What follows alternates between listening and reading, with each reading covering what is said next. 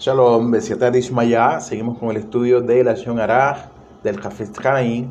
Estamos en la provisión número 3. Dice de la siguiente manera: Quien habla negativamente del prójimo también transgrede lo que, según está escrito en Devarim, en la Parashah C 24.8, que está escrito: Ishamer lismor merod belaazod.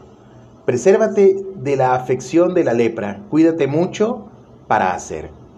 El Sifri, en la Parashá de Jukotai, se explica que esto que está indicado en la Torá, de cuídate mucho, cuídate mucho, tiene la intención de recalcar el deber de no olvidarse de ser cauteloso y no incurrir en la shonara, en la maledicencia, para que por medio de este tipo de relatos no recaiga sobre ti la lepra. Hay una pregunta de cómo la lepra es producida por la maledicencia. Es notable que en Zorá que el leproso sea un apócope de moxirra, de saca lo malo. Esta es la persona que de su boca saca o salen cosas malas. La gran mayoría de las opiniones de nuestros exegetas e intérpretes confieren un carácter sobrenatural a esta afección. Mas si por un momento nos alejamos de la reacción fisiológica en sí, podemos ver que en Dikunei Zohar, que durante los tiempos del Beit quienes difamaban eran castigados con lepra. Pero luego de su destrucción, los que cometían esta transgresión estaban confinados a la pobreza. El Talmud en Maseje Nedarim 64b nos enseña que lepra y pobreza son equivalentes, son sinónimos.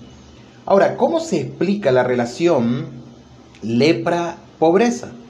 Quien acostumbra a difamar queda aislado bajo la influencia de cierto estigma social, como así también en su relación con Hashem Yitbaraj.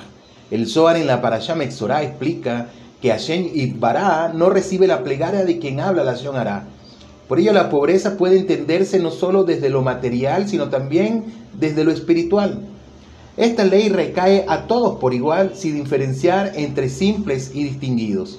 Un ejemplo concreto es el de la profetisa Miriam, hermana de Moshe, quien por las leyes de Mexorá citada en la parashá del mismo nombre, quedó recluida durante siete días, lapso por el cual el campamento, luego de la salida de Misraín, detuvo su marcha hacia la tierra prometida.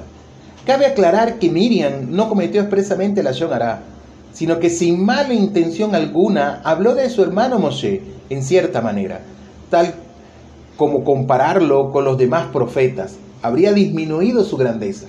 Aún habiendo ella arriesgado su propia vida para salvarlo, siendo pequeño él, ella fue castigada. Si Hashem Bará es riguroso en su fallo sobre los piadosos, en el caso de Miriam, que estando Moshe Rabeno muy pequeño, ella lo fue a salvar, cuánto más prudente deben de ser quienes son menos meritorios, en Devarim 24.9, en la Parashá Kitese, la Torah nos ordena lo siguiente. Sahor ech asher asa, Adonai Eloheja le Miriam. Recuerda lo que Hashem, tu Elohim, le hizo a Miriam. Otro caso fue el del rey Uziau, citado en Dibrei Yamim Bed, en el segundo libro de las crónicas, que quedó registrado en el Perej 26, Pasuf 19-23 quien fue castigado con lepra, que había durado hasta el día de su muerte, por haberse airado contra los Koanim. No solo fue expulsado, sino que fue sepultado fuera del sector destinado a los Melahim. Al final del Pasuch 20 está escrito Unikhaf Lakseki Nigod Adonai. Se apresuró a salir porque había sido herido por Hashem. Estos ejemplos nos dan a entender el porqué del razonamiento de nuestro ajamín al explicarnos el carácter sobrenatural de la lepra. Por un lado está claramente manifiesta la intención divina y por el otro, los sacerdotes que la dictaminan no solo que no eran médicos, sino que tampoco realizaban ninguna práctica médica al respecto. El restablecimiento de quien la padecía dependía solo del afectado y de un cambio de actitud y de conducta. Que tengan todos un feliz día. Shalom, Leitrao. Hasta la próxima.